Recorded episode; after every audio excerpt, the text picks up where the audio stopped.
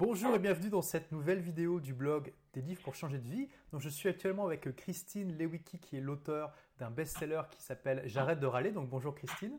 Bonjour. Euh, donc, euh, bah, écoute, ça, me fait vraiment plaisir de t'accueillir aujourd'hui euh, dans, cette interview parce que bah, tu as, écrit un livre, tu l'as publié, il est un petit peu sorti nulle, nulle, part. Enfin, je dis ça entre guillemets parce que, comme on le verra plus tard, en fait, tu avais créé un blog à la base et puis c'est devenu un vraiment, il y a eu un succès incroyable. Tu me disais tout à l'heure qu'il s'est vendu à plus de 100 000 exemplaires, hein, c'est ça? Ouais. Waouh Et euh, je me rappelle la première fois que je suis tombé sur ce livre, j'étais dans un dans l'air dans un aéroport, j'allais à Athènes et je suis tombé là-dessus. Et ça m'a fait ça m'a fait rigoler de, de, voir le titre. Je l'ai montré à ma copine en disant tiens ça te ferait du bien. Mhm. Et euh, voilà, ça n'a pas trop plu à, ma copine, mais euh, voilà, blague mise à part, après je me suis mis à lire le livre et j'ai trouvé ça très intéressant. j'ai commencé d'ailleurs le, le, défi que tu proposes il y a peu de temps, et voilà, j'ai voulu t'accueillir pour qu'on discute un petit peu du contenu du livre. Alors déjà, est-ce que tu peux nous dire Comment ça a démarré cette idée euh, d'arrêter de râler? Oh là là, il y a énormément d'éléments qui m'ont amené finalement un jour, euh, un soir dans mon lit, à prendre la décision d'arrêter de râler. Euh, alors, ce qui s'est passé, c'est que concrètement, ce soir-là, dans mon lit, je me suis couchée. je venais de coucher mes trois enfants. Et mmh après, après avoir vous savez, après le troisième verre d'eau, où l'enfant demande j'ai encore envie de boire un verre d'eau, ou alors euh, ma fille qui me dit ah j'ai oublié de te faire signer le papier, super important pour la sortie de classe de demain. Euh, après tous ces épisodes, finalement, finalement, mes enfants étaient couchés. Et je me souviens très bien avoir traversé euh, le couloir et m'être écroulée dans mon lit et me dire Oh, enfin, ils sont couchés. C'était vraiment une journée pourrie aujourd'hui. et l'instant d'après, mais là, j'ai eu un déclic c'est là où j'ai eu mon, ce qu'on appelle en anglais le aha moment, le moment où on a un déclic. Et là, je me suis dit, le problème, Christine, c'est que cette journée soi-disant pourrie, en fait, c'est une journée normale de ta vie. Et en fait, il s'est rien passé de grave aujourd'hui. Tu as juste géré ton quotidien. Et, là, je me suis dit, mais je veux pas, mais moi, je veux pas me coucher dans cet état-là le soir. C'est pas possible qu'une journée ordinaire de ma vie me fasse autant souffrir et que je la subisse autant. Mhm. Et alors là, je me suis dit, mais qu'est-ce que j'ai fait Qu'est-ce que j'ai fait aujourd'hui qui fait que je me couche dans cet état-là ce soir? Et, c'est là où j'ai compris, j'ai dit, ben en fait, tu as résisté, tu as résisté tout ce qui t'était arrivé.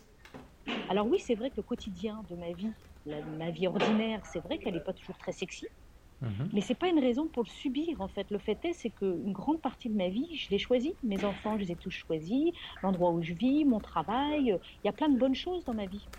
Mais mhm. du coup, tout ce qui se venait un petit peu interférer dans mon quotidien, je le subissais. Alors ça, c'est un peu mon aha moment que j'ai eu dans mon lit, c'est au moment de réalisation. Alors après, ce qu'il faut savoir, c'est que ce soir-là, quand j'étais dans mon lit, moi je suis coach.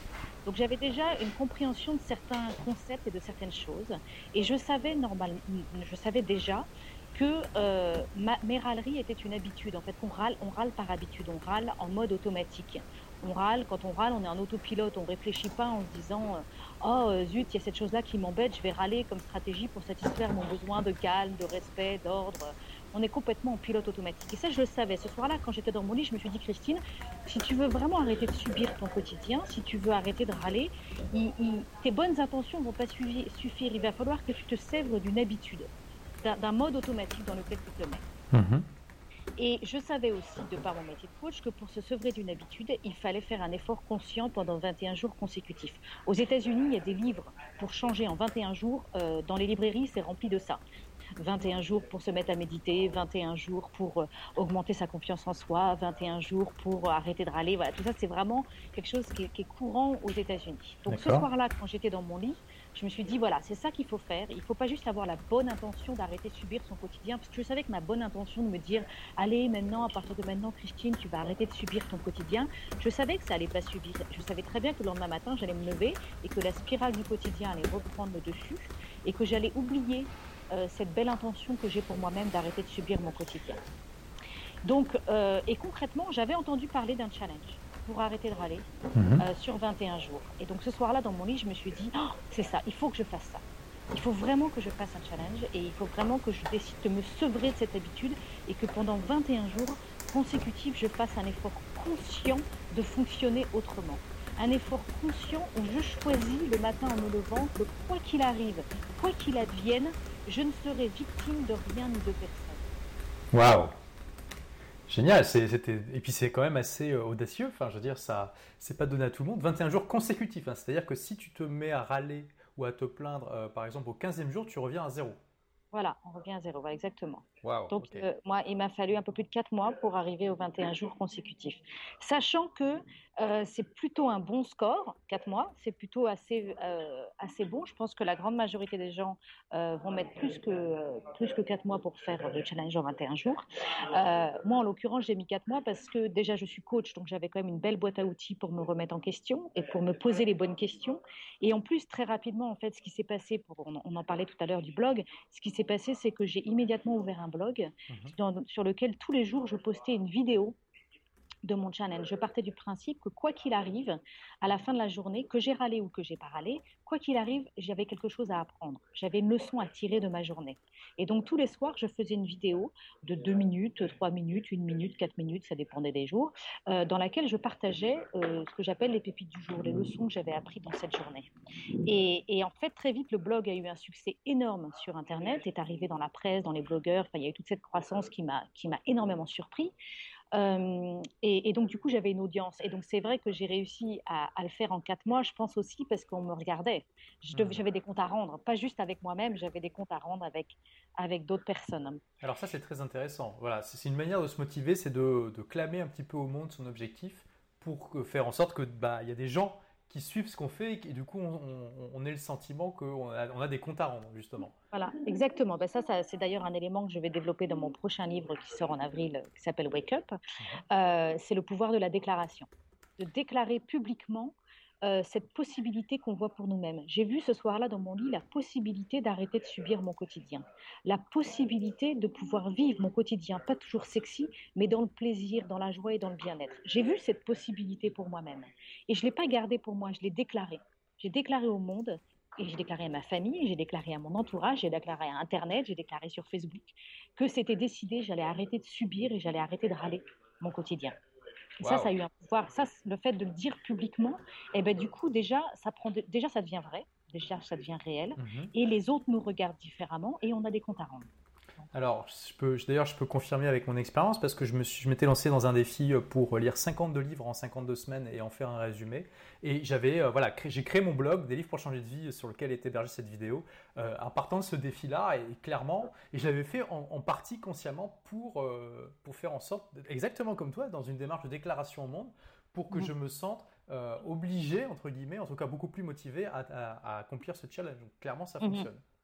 Voilà, Et c'est vrai que et c'est vrai que beaucoup beaucoup de, lecteurs et je pense que c'est ce qui fait une grande partie de la réussite de livre, c'est que beaucoup de lecteurs de J'arrête de râler me disent grâce à ce challenge et grâce au fait que je l'annonce à ma famille, que je l'annonce à mes collègues, que je l'annonce à mon entourage et que je le fais, mhm. je suis obligée de mettre en pratique dans ma vie toutes ces choses que je sais en fait, souvent, les gens qui lisent J'arrête de râler, ils ont déjà lu des livres de développement personnel, ils ont déjà lu des livres sur les relations interpersonnelles, ils ont déjà, ou ils ont eu des conversations, en grande partie, souvent, ils savent comment euh, se créer une vie avec plus de plaisir, plus de bien-être, plus de joie. Ils ont ça en, concept intellectuel. Mais là, le fait de le dire, de l'annoncer, de se lancer un challenge en 21 jours consécutifs, eh ben, du coup, on est obligé d'être sur le terrain de la vie et on est obligé de provoquer des situations où on doit mettre en œuvre cette possibilité qu'on a vue pour nous-mêmes. On doit mettre en œuvre des actions qui fait qu'au final, on arrive à se créer cette vie et on arrive à devenir la personne qu'on a vraiment envie d'être et on arrive à avoir cette vie qu'on a vraiment envie d'avoir. Waouh, et ça, on sait que c'est vraiment un gros problème. Il y a beaucoup de gens qui savent, par exemple, euh, bah, qu'il faut, il faut manger sainement, il faut faire du sport, etc. Et c'est pas pour autant qu'ils le font. Enfin, dans tous les domaines de la vie, on a beaucoup de gens qui ont des connaissances mais qui n'agissent jamais. Et, là, tu c'est extrêmement dur. C'est extrêmement, dur. de changer. Le, en fait, moi, ce que j'ai remarqué de la nature humaine, c'est qu'on va tout faire pour pas changer. On va tout faire pour trouver des excuses. On va tout faire pour. On, est, on est. J'ai envie de dire, on est programmé pour ne pas changer. Euh, et c'est. Euh, alors quelque part, on pourrait dire c'est triste, mais en fait, le fait est, c'est qu'on peut euh, percer ça. On peut transpercer cette nature et on peut la dépasser. Et c'est là où on s'épanouit. La limite, si c'était tellement facile d'être au mieux de soi-même, on n'aurait pas la profonde satisfaction d'être au mieux de soi-même. C'est justement quand on arrive à dépasser nos obstacles, à dépasser nos limites, à dépasser nos croyances, à dépasser notre routine, à dépasser nos habitudes, et qu'on arrive à percer tout ça et à devenir la personne qu'on a envie d'être ou à créer cette vie qu'on a vraiment envie d'avoir, et ben du coup on se retourne et on dit je l'ai fait. Waouh. Et ça, je l'ai fait. Et ça, c'est ça qui nous amène l'épanouissement, l'épanouissement profond de la personne humaine. Voilà, donc il y a aussi dans ce que tu dis l'idée d'accepter que c'est un challenge, mais aussi d'apprécier justement la stimulation que ça nous donne d'accomplir de, quelque chose qui euh, est difficile. Finalement, c'est comme quelqu'un qui, qui, se plaît à faire des compétitions sportives et euh, qui, euh, bah, qui travaille dur pour, pour y arriver. Mhm. Je dis souvent dans ce challenge que pas mal de personnes, quand elles commencent J'arrête de râler, on, peut vite faire un peu l'erreur de faire ce challenge avec un sentiment de culpabilité et de mhm. se dire oh là là, euh, j'y arrive pas, je suis trop nul et puis il faut vraiment que j'arrive à le faire parce que je casse les oreilles de tout le monde en râlant ou, euh, quelque part on a lu le livre et on sait que notre vie pourrait être autrement et, à chaque fois qu'on est sur le chemin, on, on, se sent plutôt coupable et on se juge. On se dit oh je suis nul, j'y arrive pas, je suis pas aussi bien que l'auteur du livre ou je suis pas aussi bien que ceux qui arrivent et on est avec un sentiment de culpabilité. Et moi, j'invite les gens à. Il sert à rien, ce sentiment de culpabilité. Il nous vide, il nous pompe, il nous coupe les, il nous coupe les jambes, il nous coupe les ailes, ça sert à rien. C'est de fermer ce sentiment de, culpabilité et d'ouvrir la notion de curiosité. Mhm. Remplacer la culpabilité par la curiosité. Et de se lever le matin et de se dire oh, Je me demande ce que je vais découvrir aujourd'hui sur mon chemin de, de, de, vouloir créer cette vie sans, sans, râlerie, de vouloir être cette personne qui, quoi qu'il arrive, ne sera victime de rien ni de personne. Et vraiment d'être curieux, de se dire ah, qu'est-ce que je vais apprendre aujourd'hui? Qu'est-ce qui va être différent aujourd'hui? Qu'est-ce que, qu'est-ce, Quelles sont les pépites que je vais récolter de ma journée dans, cette, dans ce désir que j'ai de créer cette vie pour moi-même? Donc, arrêter la culpabilité et remplacer mhm. ça par de la curiosité, un profond désir de se lever le matin. Et je pense que c'est vraiment ça qui a été déterminant pour moi quand j'ai fait ce challenge ça a été de me lever tous les matins en me disant oh, je me demande ce que la vie va m'amener aujourd'hui et, toutes les opportunités que je vais avoir d'apprendre quelque chose. D'accord, donc c'était voilà, c'est aussi ce effet de motivation pour toi. Euh, donc tu faisais aussi une vidéo par jour sur ton blog euh, qui euh, expliquait un petit peu où tu en étais, c'est ça, si tu avais râlé ou pas? Voilà, toutes les vidéos sont encore disponibles sur le blog j'arrête de râler.com. Il y a un onglet qui s'appelle le challenge de Christine. Et si vous cliquez, vous pouvez voir toutes les vidéos que j'ai faites euh, dans mon challenge quand moi j'étais en train de le faire. Waouh, bah écoute, je mettrai un lien euh, en dessous de la vidéo pour les, pour les gens qui veulent aller voir, super. Ok, donc euh, pour arrêter de râler, on a compris, c'est difficile, c'est un challenge, donc tu as donné quelques outils, le fait de faire une déclaration au monde, le fait de remplacer la culpabilité par la curiosité. Est-ce que tu as d'autres techniques, stratégies que tu peux partager pour les gens qui veulent arrêter de râler?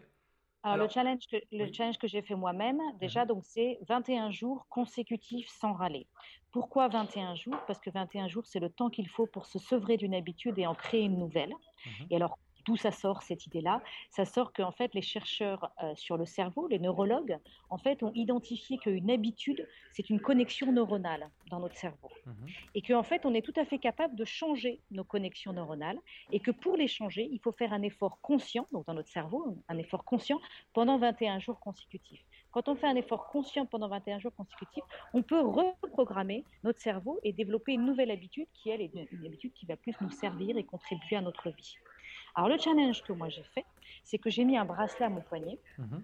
Et à chaque fois que je râlais, je changeais le bracelet de côté et je remettais les compteurs à zéro. L'objectif était de faire 21 jours avec le bracelet du même côté. D'accord. Ah, parfois, les gens pensent qu'il y a que le bras, par exemple, le poignet gauche, c'est le poignet de je râle pas et le poignet droit, c'est le, le, poignet de où je râle. Pas du tout. En fait, ça change à chaque fois. Si, si ce matin j'ai râlé, je le mets là. Si à midi je râle, je le remets là. Et donc l'idée, c'est juste qu'il ne bouge pas pendant, quel que soit le bracelet, le poignet sur lequel il est, l'idée, c'est qu'il ne bouge pas pendant 21 jours consécutifs.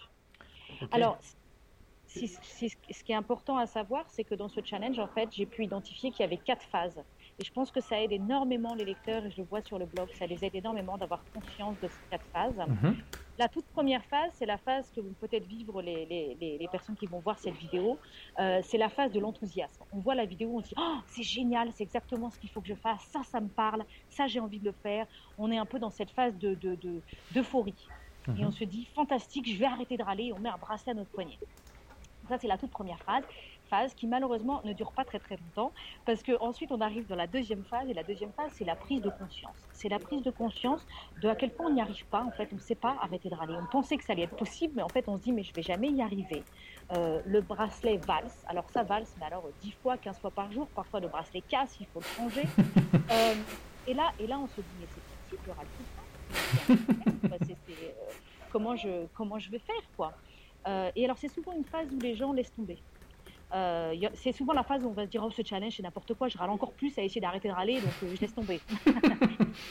Donc là, c'est un peu retour à la réalité. Donc c'est important pour les gens de savoir que c'est une phase où ils ont envie de baisser les bras. Mhm. C'est important pour eux de savoir que c'est normal d'être dans cette phase où le bracelet il valse tout le temps.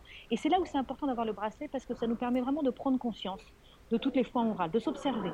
Souvent, la prise de conscience est une phase extrêmement importante pour la, réussite du reste du challenge. Voilà, donc la deuxième étape, c'est la prise de conscience. C'est ce moment où euh, on, se, on, prend conscience qu'en fait, ça va être beaucoup plus compliqué qu'on le pense d'arrêter de râler. Et c'est le moment où les lecteurs, ça leur fait beaucoup de bien de savoir qu'ils ne sont pas seuls dans cette phase et qu'on est tous dans cette phase où on a envie de baisser les bras, on se dit c'est n'importe quoi. Et après, il y a la troisième phase. C'est la phase où on arrive à faire une journée sans râler. Alors peut-être que le lendemain, on râle et qu'on recommence à zéro, donc peut-être qu'on en est toujours à jour 1 ou à jour 0, mais on a réussi à faire une journée sans râler, ou peut-être une après-midi, ou peut-être juste une soirée, ou peut-être juste un matin où on a réussi à lever les enfants et à les amener à l'école sans râler. Mais on a réussi à avoir un, moment suffisamment important dans notre journée où on n'a pas râlé, et là on se dit, oh, mais c'était génial oh, mais c'est tellement mieux comme ça. Et alors là, on a espoir. Là, on dit, et, et là, on dit, mais en fait, j'y arrive. Je suis capable de le faire. Maintenant, ce qu'il faut, c'est tenir sur la durée, mais je suis capable d'arrêter de râler. Et, donc, quand on, quand on recommence à zéro, parce qu'au finalement, on a râlé sur un autre truc une heure plus tard, on est quand même plein d'espoir. On se dit, c'est pas grave, de toutes les façons, je sais que c'est vraiment mieux pour moi. On a déjà récolté les fruits, on a déjà vécu des moments vachement plus forts et vachement plus bons pour nous. Donc, ça, c'est la, là, ça, c'est la troisième phase. Mhm. C'est la phase où on sait qu'on sait arrêter de râler. Maintenant, il faut tenir 21 jours. Et la dernière phase, c'est la phase où on a tenu 21 jours. Et ça, c'est ce que j'appelle la phase du maître. C'est la phase où littéralement, on n'a même plus besoin de faire d'efforts pour arrêter de râler. Euh, c'est devenu notre nouvelle nature, c'est devenu notre manière de fonctionner maintenant. Quand quelque chose vient à nous et nous, vient nous titiller, vient interférer avec nos plans, quelque chose de pas prévu, que ce soit euh, des bouchons sur la route ou un problème informatique ou une mauvaise nouvelle, euh, on sait maintenant réagir autrement et on sait maintenant que la râlerie ne contribue pas du tout à la situation. Et donc on a d'autres sources. On va naturellement, sans aucun effort, puiser dans d'autres sources. Donc c'est là où on a changé notre, connexion neuronale par rapport à ça. Voilà, exactement. Alors toi, quand tu as, donc tu as dit que tu as mis 4 euh, mois, hein, c'est ça, pour euh, faire tes premiers 21 jours consécutifs. Est-ce qu'après ces premiers 21 jours, tu, tu as, tu as, tu as re-râlé euh, peut-être après 30 jours, après 35 jours?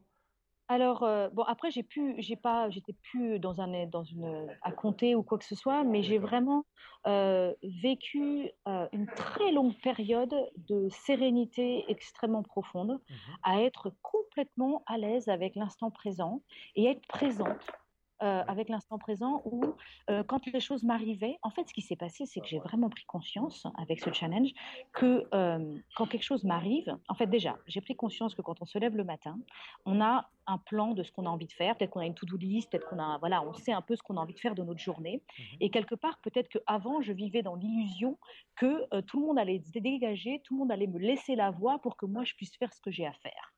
Et je vivais un peu dans cette illusion. Maintenant, j'ai vraiment compris que moi, j'ai ce que j'ai envie de faire, mais les autres, ils ont aussi ce qu'ils ont envie de faire, et que quelque part, à différents moments de la journée, on va se rentrer dedans. Que ce soit mes enfants, mes conjoints, les, les, les, personnes sur la route, mes collègues de travail. À un moment donné, il va y avoir des demandes, ou il va y avoir des choses qui vont se produire, qui vont perturber mes plans et qui vont peut-être m'irriter. Donc maintenant, j'ai conscience que la vie, c'est ça. La vie, c'est qu'on a tous des plans, on a tous une réalité, on a tous des objectifs. Et au milieu de tout ça, ben, il y a une espèce de piste d'auto-tamponneuse où on se rentre dedans. Et, j'ai vraiment pris conscience de ça. Et maintenant, mon objectif, c'est de faire en sorte que cette piste d'auto-tamponneuse devienne une piste de danse. C'est-à-dire qu'il y ait plus de grâce et que chacun des, besoins les plus importants de chacun soit satisfait. Euh, et, et surtout, ce que j'ai réalisé, c'est que râler au milieu de tout ça, ça ne servait à rien. Ça ne faisait que me punir moi-même et, créer plus de mal-être et plus de problèmes que de bien-être. Et ça, je le sais maintenant grâce à ce challenge d'un point de vue viscéral, d'un point de vue cellulaire. Vous voyez, si, par exemple vous êtes sur la route et que vous tournez à gauche et que vous foncez dans un mur, mmh. ben, la fois d'après, vous savez qu'il ne faut pas tourner à gauche parce qu'il y a un mur je veux dire, mhm. éventuellement, vous tournez une deuxième fois à gauche parce que vous avez oublié, mais au bout de 21 jours où vous avez tourné à gauche, vous savez qu'il ne faut pas tourner à gauche, il y a un mur, vous allez rentrer dedans. et ben, moi, mon challenge, c'est ça, c'est que j'ai vraiment compris que quand, quand, une frustration arrive, si je râle, c'est comme si je fonçais dans un mur. Waouh, donc, tu as, remplacé une connaissance qui était intellectuelle par une vraie connaissance émotionnelle qui est automatique. Voilà, qui est viscérale, qui est, je sais, c'est une évidence, ça serait débile pour moi en fait de râler. ça serait, euh, ça serait, ça n'a plus de sens en fait, pour moi, parce que je sais à quel point ça ne contribue à rien dans ma vie. Alors, pour être honnête, ça m'arrive encore parfois, euh, mais vraiment sur des choses qui peuvent, euh, qui vont titiller.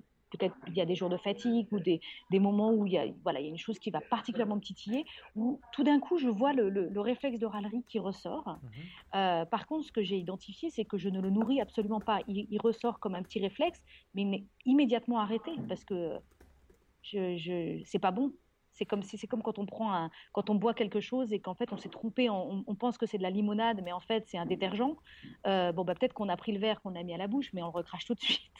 Alors c'est très intéressant ce que tu dis. Euh, ça rejoint ce que dit Victor Frankl dans son livre là, euh, Men Search for Meaning. Il dit que on peut pas empêcher, on peut pas s'empêcher d'être, d'avoir des, stimulus en fait, des, des choses qui, qui s'imposent à nous, comme l'attirance par exemple ou des pulsions, mais que par contre, ce qui, ce qui fait le propre de l'homme, c'est sa capacité à, choisir de répondre ou non à une pulsion.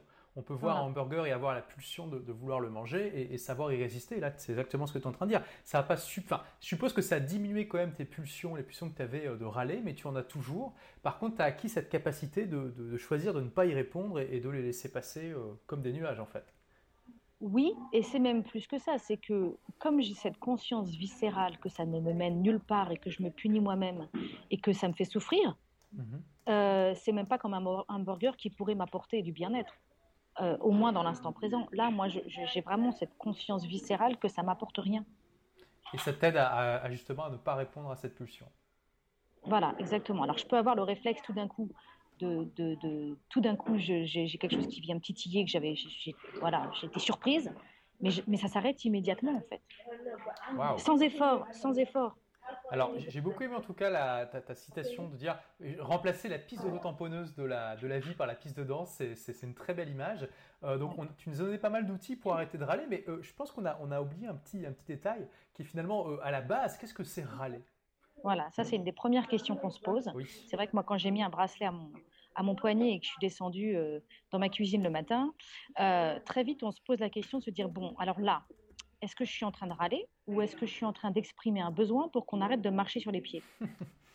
Parce qu'il faut être très très clair qu'arrêter de râler, ça veut absolument pas dire tout accepter. Ça veut absolument pas dire mettre ses lunettes roses et vivre au pays des bisounours et prétendre et faire semblant que tout ce qui me faisait partir au quart de tour hier, aujourd'hui ne m'affecte plus. Mhm. Absolument pas. Arrêter de râler, ça veut, dire, ça veut dire choisir le matin en se levant que quoi qu'il advienne, quel que soit ce qui se passe, je ne serai victime de rien ni de personne.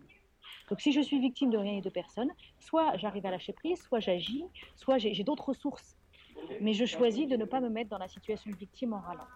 Alors, donc râler ne veut pas dire tout accepter. Qu'est-ce qu'une râlerie? Il y a trois critères pour définir une râlerie. Mhm. Le premier critère, c'est le ton. C'est le plus, le plus évident, c'est le premier, le premier critère auquel tout le monde se réfère. C'est est-ce que je suis en train de ruminer? Est-ce que je suis en train de bisquer? Est-ce que je suis en train de, de crier? Euh, C'est cette espèce de ton que j'utilise. Mhm. Le deuxième critère, c'est mon positionnement. Est-ce que quand je suis en train de m'exprimer, je suis en train de pointer du doigt les coupables? Je me suis rendu compte que, oh, moi, je me suis rendu compte que j'adorais trouver des coupables dans ma vie. En fait, ça me donnait un peu de la consistance d'avoir des coupables. Hmm. C'est de la faute de mes enfants, si je pouvais pas lire à la plage, c'était de la faute de, de, de, du chauffard sur l'autoroute, c'était de la faute de je sais pas qui si j'étais en retard, c'était de la faute de. Alors, j'adorais trouver des coupables. C'est toujours les autres, ça. Donc, le, le, deuxième critère, c'est le positionnement. Est-ce que je suis en train de pointer du doigt les coupables et est-ce que moi, je suis en train de me mettre dans le fauteuil de la victime? D'accord, parce que quand on pointe du doigt des coupables, on est forcément victime de ces coupables. Voilà. Et puis quand on pointe du doigt les coupables, ça veut dire que quelque part, on se dit c'est à eux de régler le problème, c'est leur faute. Oui. Et si moi je suis la victime, ah ben c'est facile d'être victime. Ah ben moi je suis la victime, je ne peux rien. Exactement. voilà. Donc euh, de positionnement. Est-ce que je suis en train de pointer du doigt les coupables et de me mettre dans le, dans, dans, le fauteuil de la victime? Si je suis en train de faire ça, je suis très probablement en train de râler. Et troisième critère, c'est la justesse de mes propos. Je me suis rendu compte que très très souvent, quand on râlait, en fait, on avait tellement peur de ne pas être entendu. En fait, quand on râle, on a un besoin. On a un réel besoin. On a un besoin de bien-être, de calme, d'aide, de repos. Euh, euh, voilà, on a, des réels besoins de sérénité, d'amour, d'écoute, de compréhension, de reconnaissance. On a des réels besoins, mhm. mais on utilise la stratégie comme, comme stratégie pour satisfaire ce besoin. On utilise, sans faire exprès, en pilote automatique, on utilise la râlerie. On se met à râler et on pense que ça va satisfaire notre besoin. Mhm. Et je me suis rendu compte que très souvent, comme ce besoin est important, on a très peur de ne pas être entendu. Et comme on n'a pas peur de, on a peur de ne pas être entendu, on exagère. Donc on n'a pas le mot juste. On va dire c'est toujours pareil, c'est infernal, ça me tue, ça fait cinq fois que je te demande, euh, et, je suis crevée, je suis euh, lessivée. On va utiliser des mots très très forts. On va beaucoup exagérer en fait les choses en se disant peut-être que si j'exagère, peut-être qu'on va m'entendre, peut-être que quelqu'un on va me regarder et on va me donner ce dont j'ai besoin. Donc le troisième critère, c'est la justesse de mes propos. Est-ce que je suis en train de décrire les faits pour ce qu'ils sont vraiment, ou est-ce que je suis en train de les exagérer parce qu'en fait j'ai peur de ne pas être entendu? Voilà, la justesse des propos, d'accord. Ok, écoute, c'est des, trois critères très clairs. Ton positionnement, justesse des propos. Euh, donc, en cas de doute, on peut, voilà, on peut se poser la question euh, est-ce qu'on a le droit de râler euh, dans sa tête? Alors, dans le cadre du challenge, oui. Ce qui a été posé, c'est qu'on pouvait râler dans sa tête. Pourquoi? Parce qu'en fait, ça serait une illusion de croire qu'on puisse faire autrement. Euh, éventuellement, à la fin du challenge, on peut essayer de se dire je, vais, je ne vais plus râler dans la tête, mais au début, on est déjà tellement, notre vie est déjà tellement remplie de râleries que croire qu'on va être capable de contrôler ce qui passe dans notre cerveau, il y a tellement de pensées qui passent à la seconde dans notre cerveau, croire qu'on va être capable de contrôler ça, je pense que c'est une illusion. Et je pense que c'est se mettre dans une situation d'échec qui va finalement nous miner et où justement on va culpabiliser. Euh, et, donc voilà, moi j'ai fait le choix de dire, je ne peux pas forcément contrôler les pensées négatives ou, les, ou les, mon sentiment de victime ou de culpabilité ou mon sentiment d'accuser, de, de, euh, d'exagérer. Peut-être que je ne peux pas contrôler ce qui arrive dans ma tête, par contre je peux contrôler ce qui sort de ma bouche. Et ce que j'ai remarqué en fait, c'est que quand quand ça reste dans ma tête, finalement, ça peut être comme un nuage. Et mhm. quand il y a un petit, euh, un petit courant d'air, ou le temps qui passe, le temps fait son travail, ou j'en sais rien, ça circule et je peux passer à autre chose. Tandis que quand ma frustration, je l'exprime, je l'ancre dans ma réalité. Déjà, je finis par croire ce que je dis. Je finis par croire que je suis victime, je finis par croire que c'est toujours pareil, que ça fait 100 fois que je demande, que ça me tue, que c'est infernal, que c'est terrible, que c'est affreux déjà, je finis par croire ce que je dis.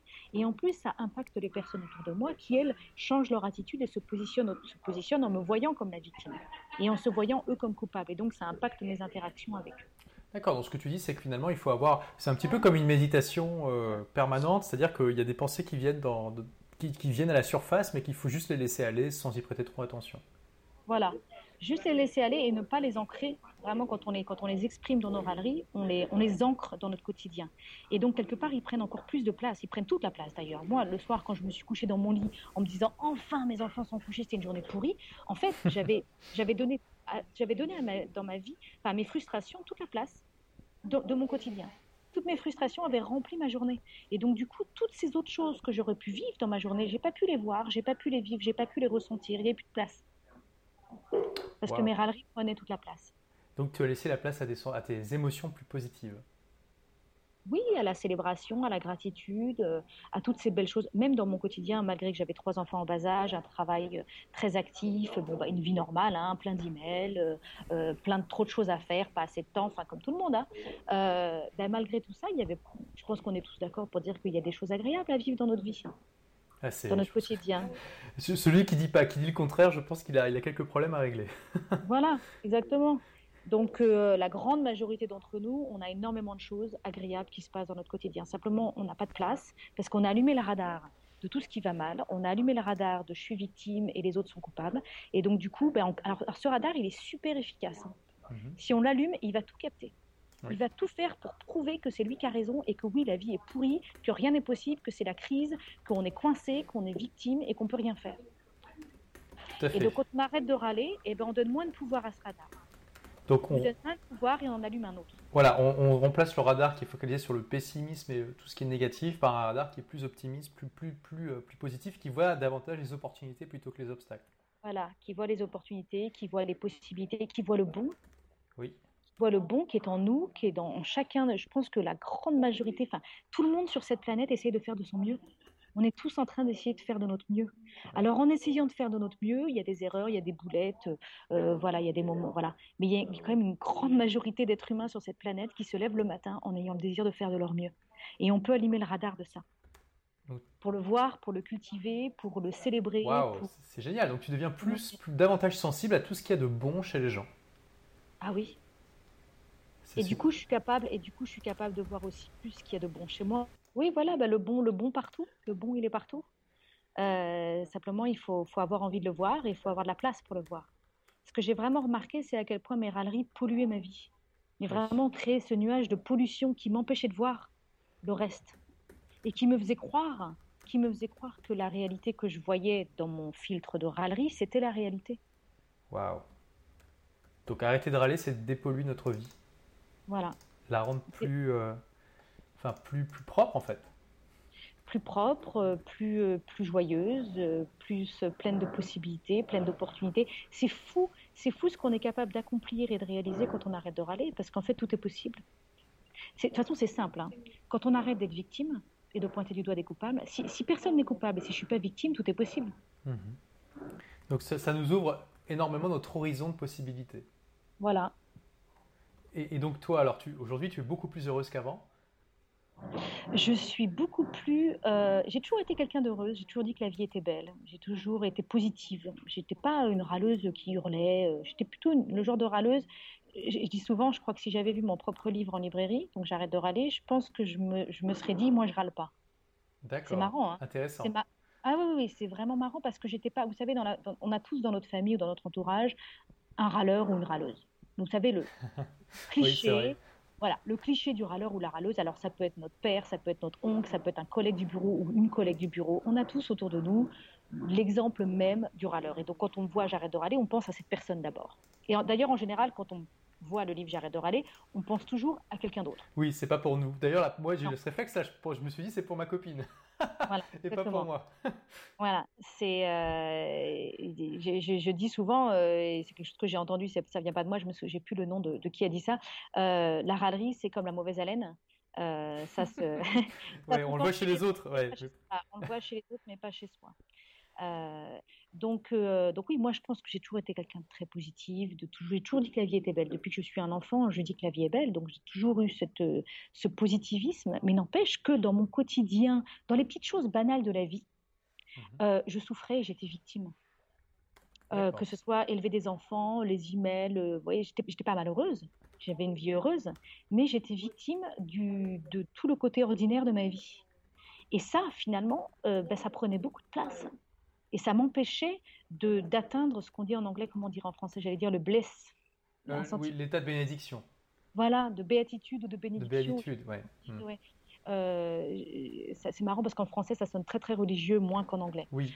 Euh, mais oui, ce sentiment de ah, d'ouverture de, la vie et de d'avoir envie de dévorer, d'absorber, de fêter, de célébrer, de saisir les opportunités, d'aimer, de d'avancer, de, de, générer des choses, de créer. Voilà, c'est ça ce que j'appelle le bliss.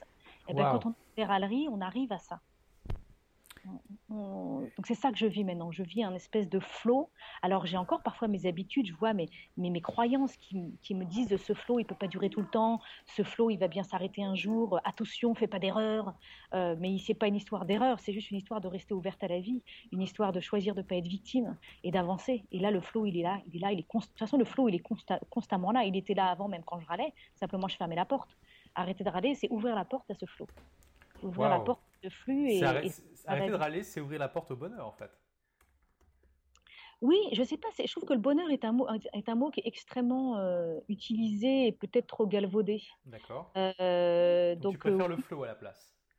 Ouais, moi je préfère ouvrir, ouvrir la porte au, flux de la vie, au flot de la vie, au.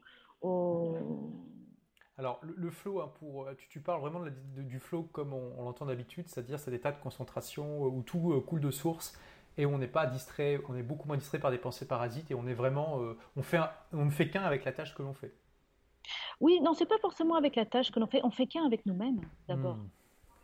C'est surtout, on fait qu'un avec nous-mêmes, on se sent ancré, on se sent à sa place, on se sent euh, euh, ouvert à la vie et non pas en résistance, en protection, en attaque on se sent bien où on est. C'est surtout ça, moi, ce que j'appelle le flow. Après, ça s'applique forcément si je suis dans cet état-là au moment où je m'attaque à une tâche.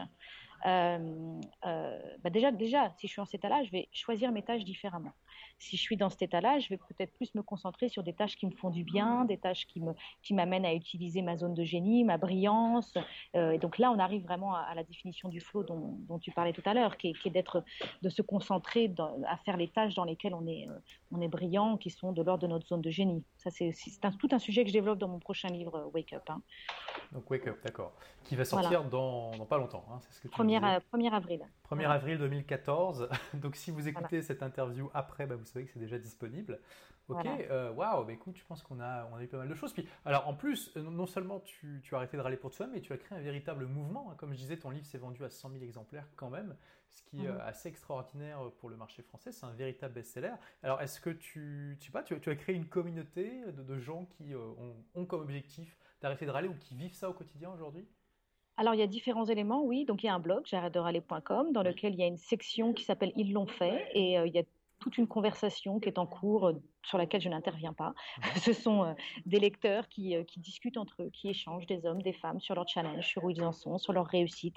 Ils font un peu ce travail de, de, de, la même manière que moi, je faisais une vidéo tous les soirs où je racontais ce que j'avais appris dans ma journée, avec cette, vraiment cette dynamique de curiosité. Euh, et ben eux, ils utilisent la plateforme du blog J'arrête de râler pour échanger là-dessus.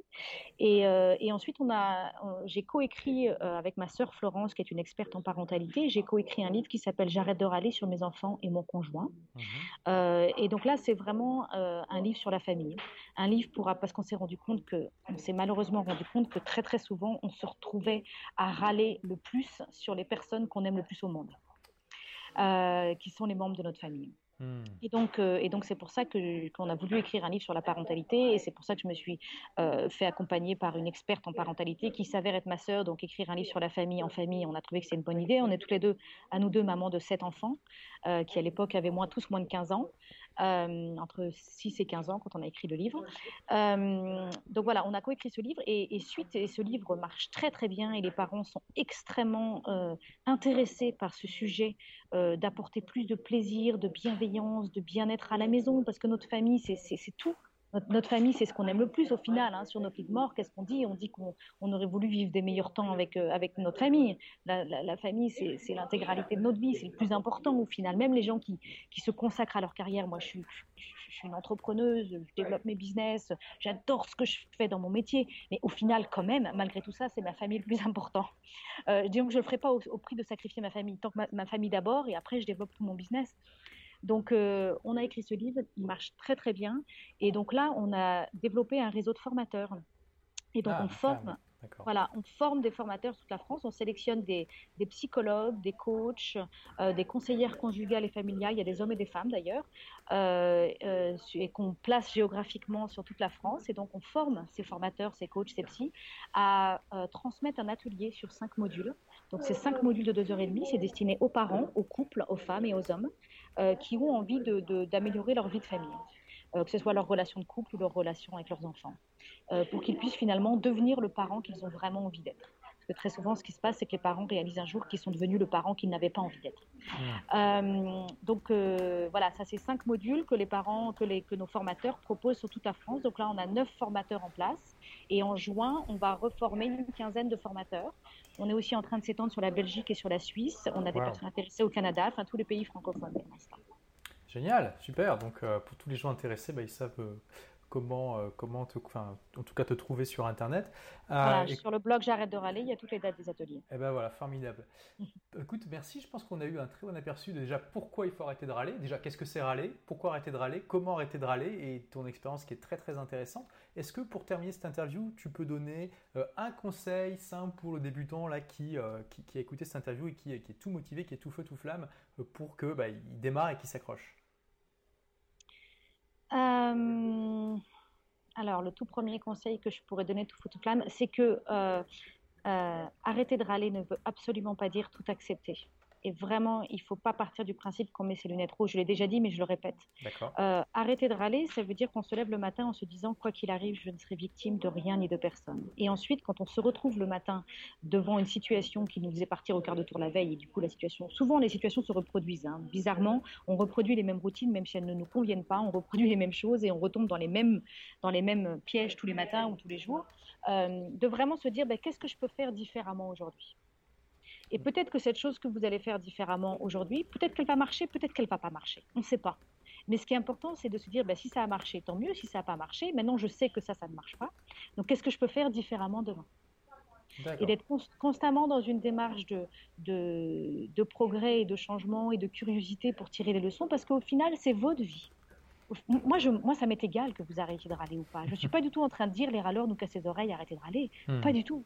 Moi, je suis en train de dire, j'ai arrêté de râler et, et j'ai accédé à cet état de sérénité, de joie, de bien-être dans ma famille, dans ma vie. Et, mais pour y arriver, il a fallu que je ne baisse pas les bras. Il a fallu qu'à tout moment, j'accepte de constamment euh, essayer des choses nouvelles.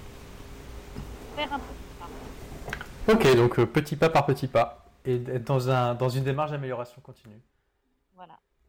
Écoute, bah écoute, merci beaucoup Christine pour, euh, pour tout ça. je pense que ça va beaucoup aider nos lecteurs. Donc pour ceux qui veulent aller plus loin, vous avez le livre J'arrête de râler, et le blog aussi avec tous les ateliers dont on a parlé. Donc merci encore une fois Christine et à très bientôt donc pour de nouvelles aventures. Au revoir. Merci, au revoir.